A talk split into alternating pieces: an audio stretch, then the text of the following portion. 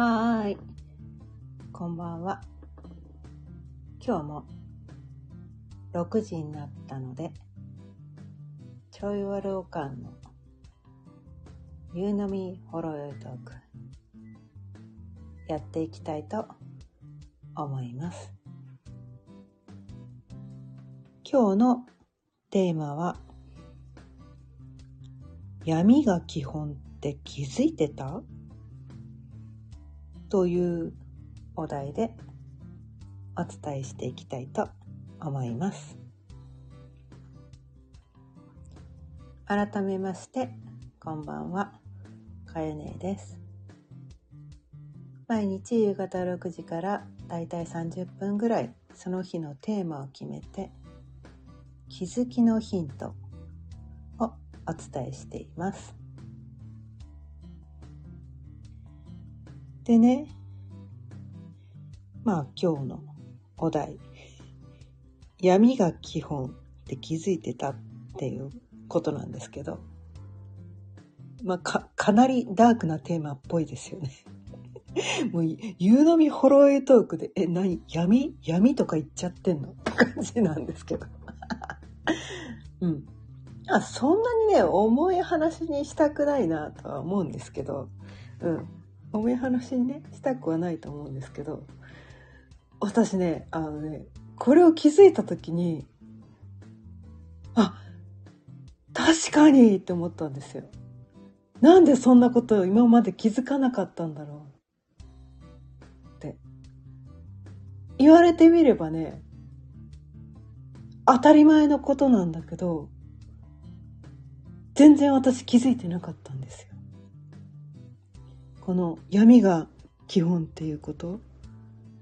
うん。で、これに気づいたことで、すごいなんていうのかな？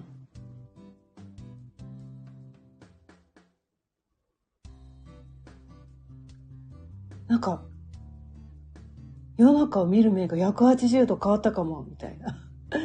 なんかそんな気づきがあって、これに気づくと、結構なんだろう。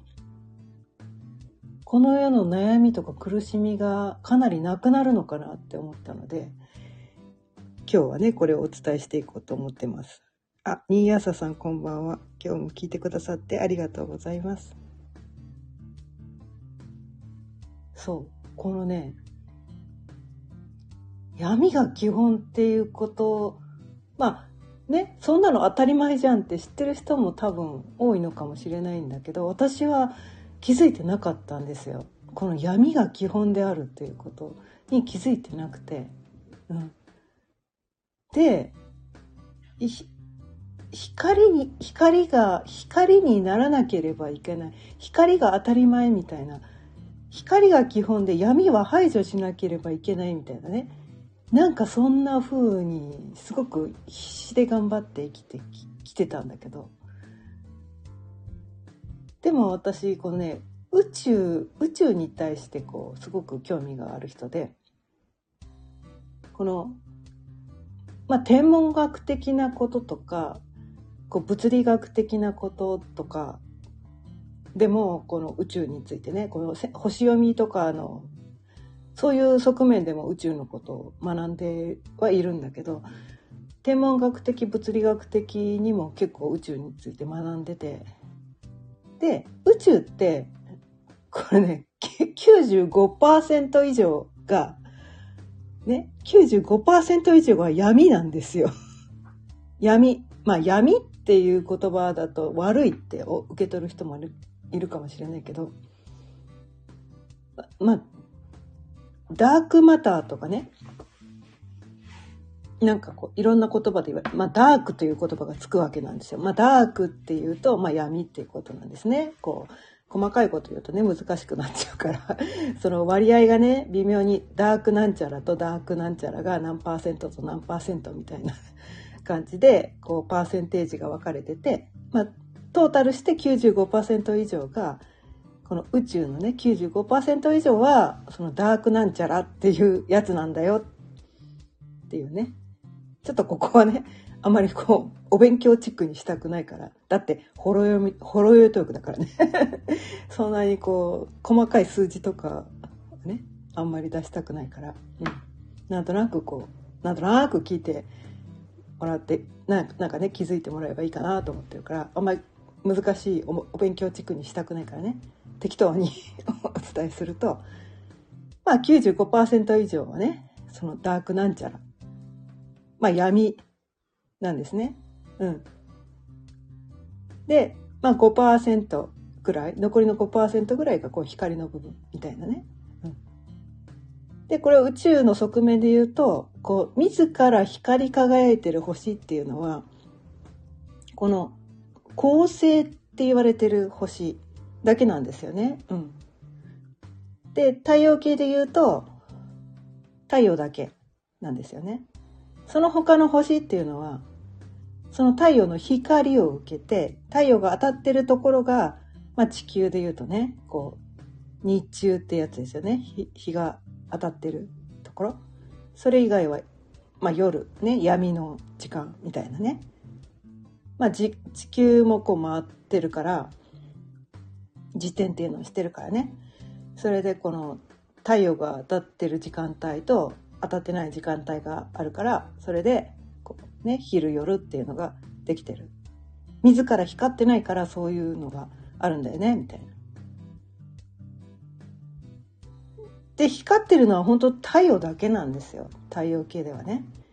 でも恒星っていうのは宇宙にはいくつかあって、うん、ただそれは宇宙全体のたった5%にしか過ぎないわけなんですよね。うん、過ぎないわけなんです。で、これはあの宇宙全体をね、見た人間っていうのは今のところ誰もいないから、まあそう言われてるだけで、人によってはね、この3%未満だっていう人もいたりとかして、うん、で、これがなぜか面白いことにね、私たちのこの意識、ね潜在意識と潜在意識って聞いたことある人いるかな？うん。まあ潜在意識っていうのがこの闇の部分。自分で認識して認識できない部分。で潜在意識っていうのが自分が意識できている部分。っていうののパーセンテージがちょうど同じパーセンテージなんですね。95%が潜在意識。自分が認識できない意識が95%以上。で自分が意識できる範囲がたった5%人によっては3%って言ってる人もいます。うん、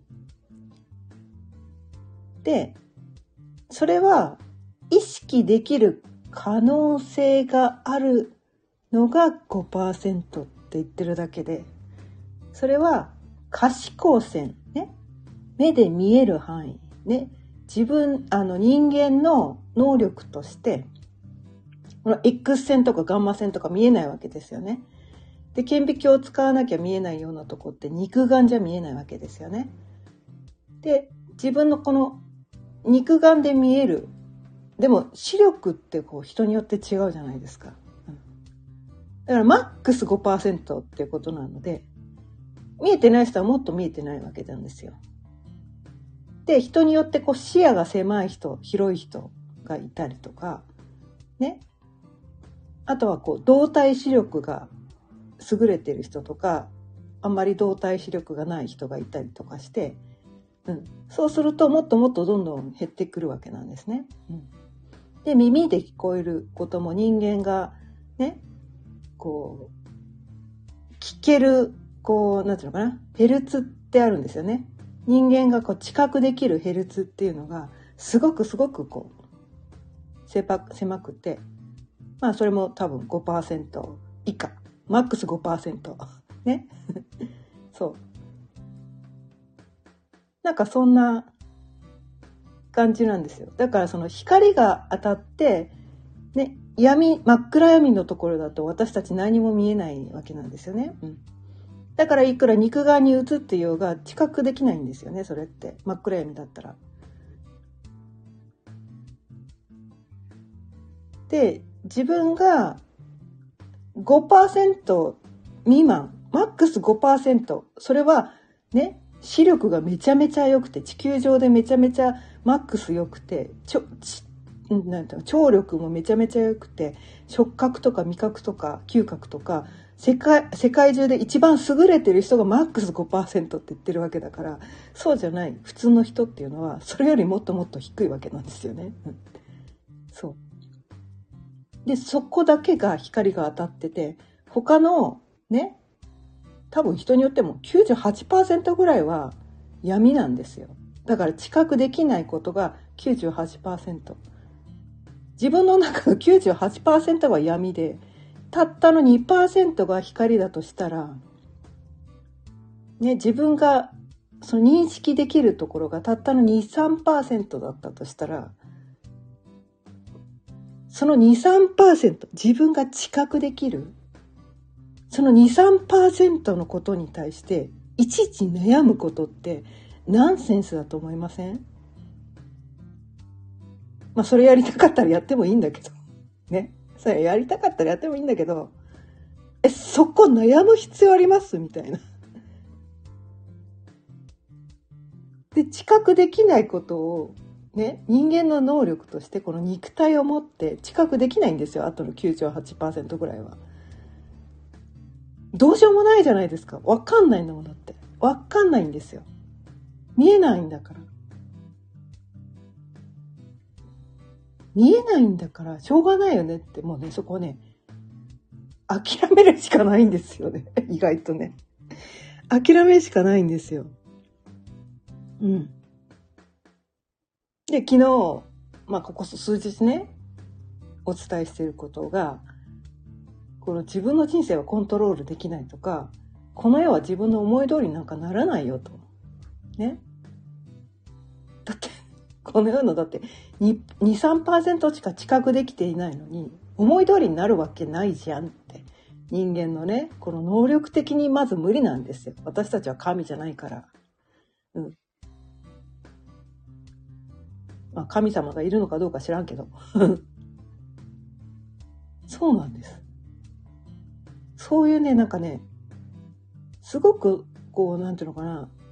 狭いところで私たちは悩んだり苦しんだりしててちょっとしか認識できてないのにその他のことはね何も見えてないし聞こえてないし分かってないのにその他のことがこの世のほぼほぼ大多数を占めてるのにその23%で悩む必要あるんですか？って。でこの90ね5%から8%ぐらいのことが闇で何も私たちにはもう操作できないこともう何も見えてないし分かってない聞こえてない。そこが基本なんだこの世の基本はそっちなんですよ。だからよくなんかこうね闇を排除しようとかね昨日も伝えてたけど鬼を排除しようとか。鬼っていうのは結局闇ってことなんですよね。うん、で自分のそこの潜在意識自分で認識できないその意識っていうのもその95から98%は自分で意識できないコントロールできない。そこをなんとかコントロールしようと思っても無理なんですね23%しか自分の意識はコントロールできないんですそこで何とかしよう何とかしようって23%で頑張ってても自分の人生どうにもならないっていうのうん分かんないかなみたいなわかんないかな、みたいな。まあまあ、そこでね、頑張りたい人は頑張ってもいいんだけど、うん。ある時気づくはずなんです。ある時気づくはずなんですよ。あ、どうあがいても無理なんだと。私の力はたかが知れてると。ある時気づくはずなんですよ。まあ、気、気づくまでね。そのなんていうかな。サレンダーとかよく言うんですけど、降参ですと。私はそんな大した人間じゃありませんでしたと。今まで私が何とかね、私が何とかできるって思ってましたけど、申し訳ありません。おごり高ぶってました。ごめんなさい。私はこの世の2、3%しか見えてないのに、100%見えてるつもりでいました。本当にごめんなさい。何も私には見えてないし、何も分かってなかったんですって。ね。そう思ったら、こう自分で何とかしようとこう無理して頑張る必要がなくなるわけなんですね。うん。でも生かされている以上何らかのお役目があって多分お任せすればそうねこうなんていうのかな。宇宙の流れは完璧なので、うん、こう収まるところに収まるっていうのかな、うん、こう自分で抗って自分で何とかしようってやってるうちはこうなんていうのかな。え、と、空回りがね、カラカラカラカラね、あの、ハツカネズミがね、こう、くるくるくるくるこう回ってるような感じで、えっと、いや、うん、が、うん、頑張ってるね。うん、あなた、めっちゃ頑張ってるけど、うん、うん、まあ、頑張りたかったんだったら頑張ってもいいんだけど、うん、それ、ど、どこにも向かってないよ。目的地ないよね、みたいな。うん、なんか同じとこくるくるくるくる回ってるだけだよね。いや、頑張ってる努力は認めるよ。認めるけど、まあ、やりたかったんだったらやってもいいんだけど、うん、まあ、いっか、うん、疲れるまでやれば、まあ気が済んでね、まあ、飽きたっていうところに行けば、まあそのうちそこから降りるよね、みたいな。なんかそういうのがね、この世の仕組みだったりするんだけど、うん。まあいや、ね、頑張りたい人は頑張ればいいんです。頑張ればいいんです。いいんです、いいんです。気がす、ね、人ってね、気が済むまでね、やらないとね、本当にねやめられない生き物なんですよもうねだからねこう人間って愚かだってよく言われると思うんですけど、まあ私がそうだったんで、私もそうだったんでね、必死こいてね、頑張って、私が何とかできる、私にはその力があるみたいな感じで必死こいて頑張ってたんですけど、まあ所詮ね、人間って、まあ、そんなに、私はそんなに力はなかったです。凡人です。もう自然の摂理になんか抗えないです。世の中私が一人でね、動かせるわけがないんです。ただ、そこに対してこう、諦めて、それは自暴自棄になるっていうのとは違うんですね。私には何もできないっていうのとは違うんです。私にはいくつかできることがある。私にはこれができる、あれができる。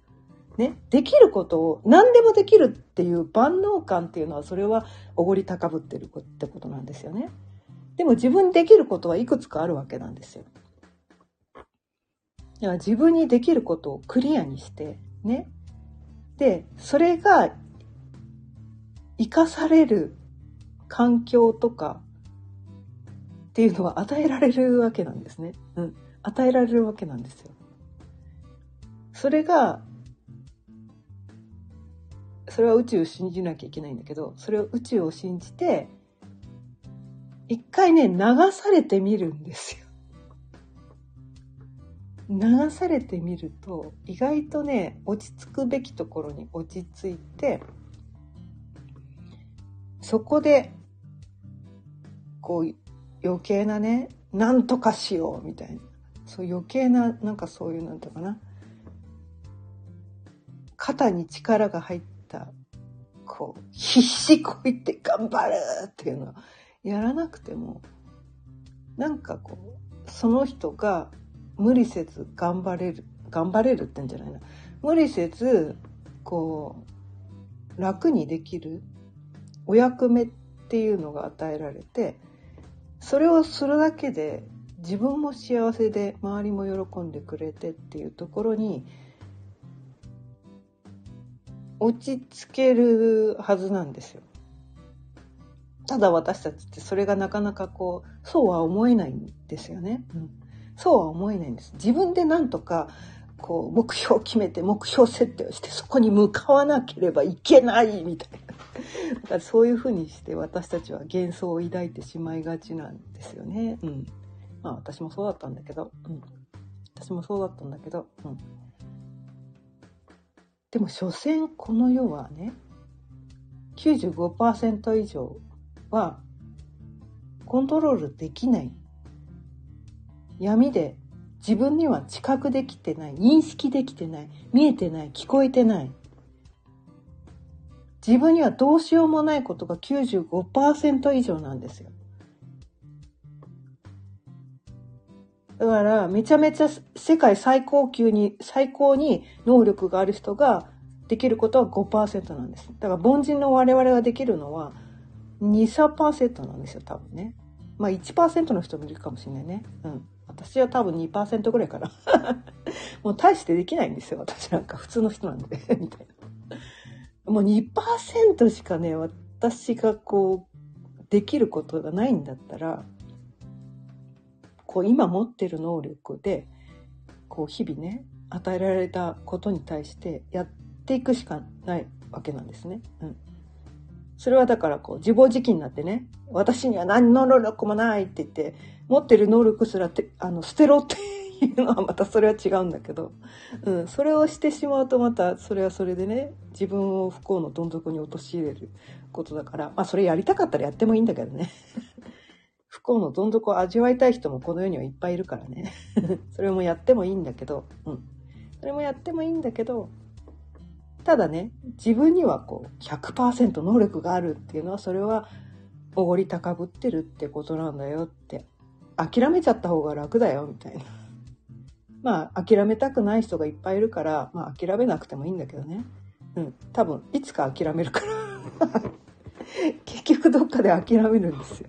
まあ、その時期がいつ来るかっていうのは人それぞれだから、うん、別にね、あの、いいんです。限界までやれば多分気づくから本人がね、うん、周りの人が余計なこと言わなくてもいいのかなと思うんだけど、うん、もうそれはあの、こう、そこに、こう壁にぶち当たってね、壁にぶち当たって、それはこう人によってはね、病気をして、こう身動きできない状態に陥る人もいるんですよ。それは、な、なかなか自分でそれが認識してね、しないからね。もうこいつはもう、がんじがらめにして体動けなくしない限り、こいつはそこを受け入れねえから、しょうがねえから、こいつ、こいつの体をもう動けなくしてやろうって宇宙がね。そういう人が病気するんですよね。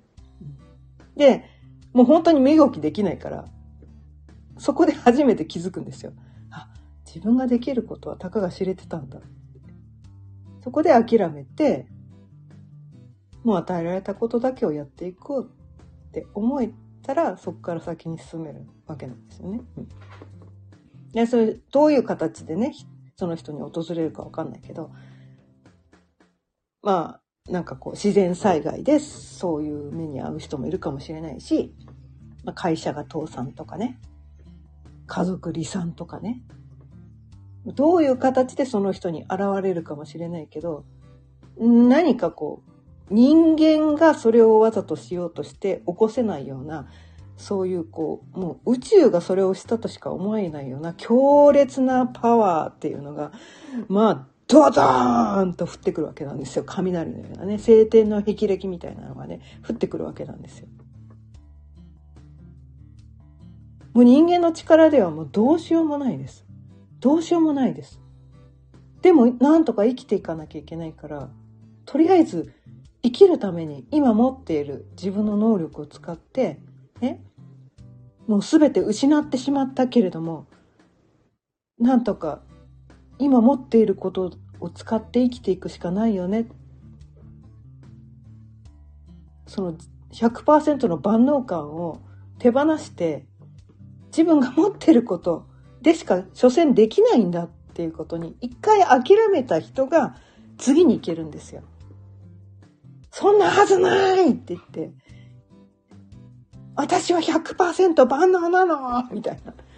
そこに固執してると、執着してるとね、多分どんどんドツボに陥るんですよね。私は大したことない。私ができることは大したことがない。ね。所詮私は普通の人間なんだ。ね。95%はどうしようもないことなんだっていうことを受け入れて、ね。この世の95%以上は闇なんだから、ね。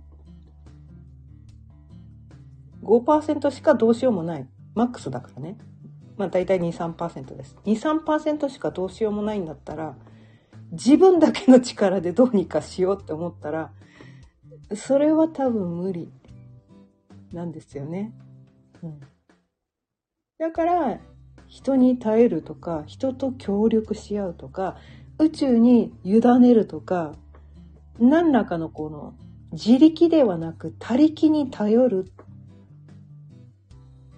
他人を信じる。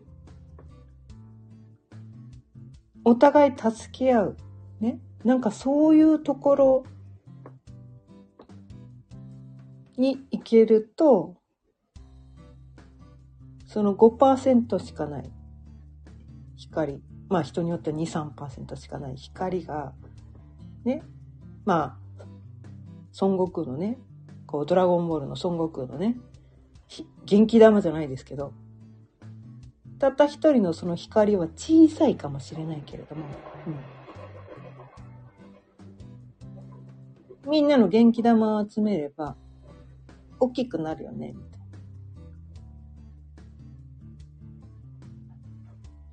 な。なんかそれをすればいいだけなのかなってすごい思うんですよね。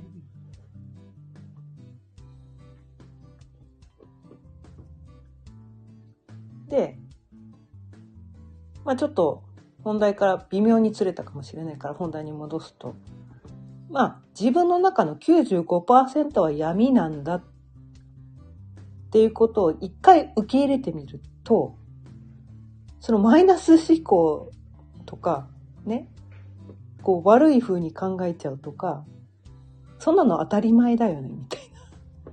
そこにも気づけるわけなんですよね。で、マックス、マックス5%しか、その自分の中の光はないんだと。でも、よーく考えてみてください。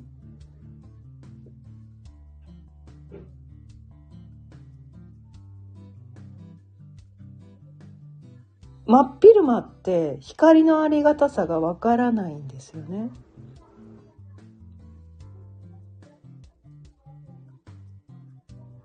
でも真っ暗闇の街灯が一つもない山の中とかね。まあ行ったことない人もいるかもしれないけど、その中でぽっと一筋の光が見えたとき、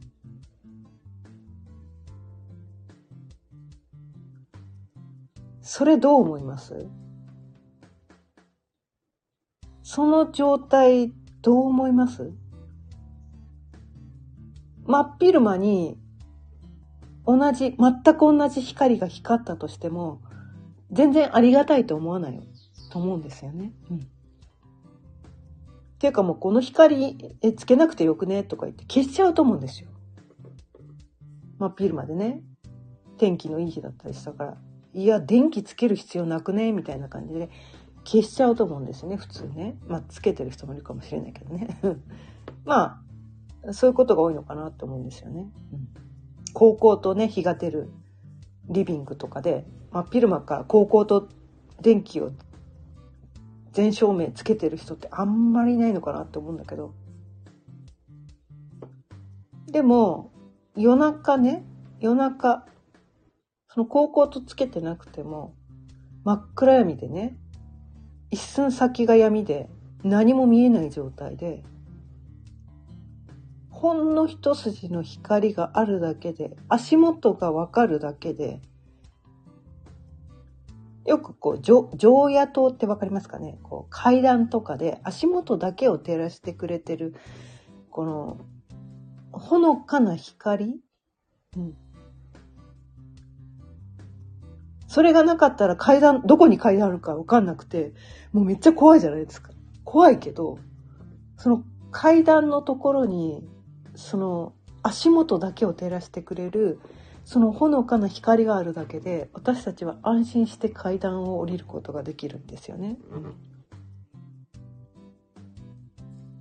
多分人生ってそういうことなのかなって思うんですよ。そのくらいなんだと思うんです。ほぼほぼ95%以上は闇なんですよ。先どうなるかなんてわかんないし、未来がどうなるかなんかわかんないし、ね、不安でたまらないのが当たり前だと思うんですよ。ただ、そのたった5%未満。人によっては2、3%かもしれない。でも、肝心なところ、うん。本当に危険なところだけに、こうね、こう足元を照らしてくれる。あとはね、この、こっちの方向に進んだ方がいいよ、みたいな、この、矢印みたいなね、ライトが照らされてたら、すっごく安心すると思いません？他が真っ暗闇でも、その、ほのかな矢印、ね。それがあるだけで、あ、こっち進めばいいんだな、みたいな。なんかそれがあるだけですごく私たちって安心して生きていけるのかなって思うんですよね。うん。で、その矢印になるのが私がよくね、お伝えしてる星読みとか、ね。他にもいろいろあるでしょう。数比術とかね。なんかね。まあ、前歴とかもね、あるんだけど、まあ、他にもいろいろあると思うんですけど、うん。見えないんだけど、先が見えないんだけど、多分こっち行けばいいのかもしらん、みたいな。その、で、あの、LED のね、ほのかなこう明かり。それが基本なんだって思ってしまえば、見えないのが当たり前なんだ。95%以上は闇なんだから。ね、人生なんだから闇なんだから。ほぼほぼ闇なんだから。見えないのが当たり前なんだ。不安に思うのは当たり前なんだ。でも、こう、なんかその、ほのかな足元を照らしてくれる光、ね。こっから先は危ないよとか、気をつけてね、みたいな。光とか、多分こっち行った方がいいんじゃないみたいな、その矢印が見えたら、なんとか私たち、こう、手探りながらも前に進んでいけるのかなと思って。人生なんてそんなものなんだっていうふうに思ってしまえば、世の中でね、こうね、ニュースとかね、いろんなこう不安な情報をいっぱい伝えてくれるんだけど、そこに対してこう、いちいち必要以上に不安にならなくていいのかな、みたいな。悩まなくていいのかなって思うんです。いや、そもそも95%以上は闇なんだから、そもそもどうなるかなんてわかんないんだよ、みたいな。で、自分ができることなんかたかが知れてるんだよ。っていうことを一回受け入れてしまうと、でも、私にもなんかできることがある。で、一人ではできないけど、みんなで協力していけば、なんとか生きていけるんだよ、みたいな。なんかそういう風にして、思えばいいだけなんだよ。今ね、すごくこう、時代の転換期で、世の中でこう不安を抱えて、この先どうなるのか、不安で不安でたまらないみたいな人が、すごく多いと私は思ってて、それは、この当たり前のこと、95%は闇で、自分たちができ、できることなんかたかが知れてて、一人の力なんかたかが知れてて、そんな自分一人だけで何とかしようなんて思ってるから辛いだけなんだよ、みたいな。そうじゃないよ。そんなのみんな一緒なんだよ。みんな、みんな95%以上は自分のこと分かってないし、ね。見えてないし、聞こえてないし。でも人それぞれどこが見えてるかとか、どこが聞こえてるかとか、どこを感じてるかっていうのは、人それぞれどこを知覚してるのかっていうのが違うから、そういういろんな人が協力し合って寄り集まることで、こう見えてなかった世界が少しずつこう見える。まあ自分の肉眼で見えるわけじゃないけど、そのお互いをなんていうのかな、カバーし合えるっていうのかな？お互いが見えてないとこが他の人の目を借りるとか耳を借りるとか感覚を借りるみたいな。なんかそういう協力をし合うことによって、こう一人ではできないことが、なんかこう乗り越えられたりとか、うん。なんかそういう風になるのかなと。でもそれには一回こう自分、ね、この世の95%以上は闇なんだよって。闇を排除しようなんて、そんなの無理なんだよっていうのを、一回受け入れなきゃいけないんです。一回受け入れて、所詮人間一人ができることは限られてるっていうのを一回受け入れる必要があるんです。一回受け入れて、他を拒絶しないで、みんなと協力し合って、うん、なんかね、そういうふうにして生きていくだけでいいのかなっていうふうに思います。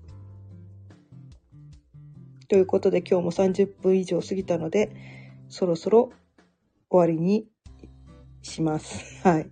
今日も聞いてくださってありがとうございました。今日のお題は、闇が基本って気づいてる？っていうお題でお伝えしてみました。まあ意外とね、当たり前のことことを意外と気づいてない人が多いのかなって思ったので、今日はこのお題でお伝えしてみました。今日も聞いてくださってありがとうございました。毎日夕方6時からだいたい30分ぐらいその日のテーマを決めて気づきのヒントをお伝えしています。また聞いてくださったら嬉しいです。それでは。また明日。さようなら。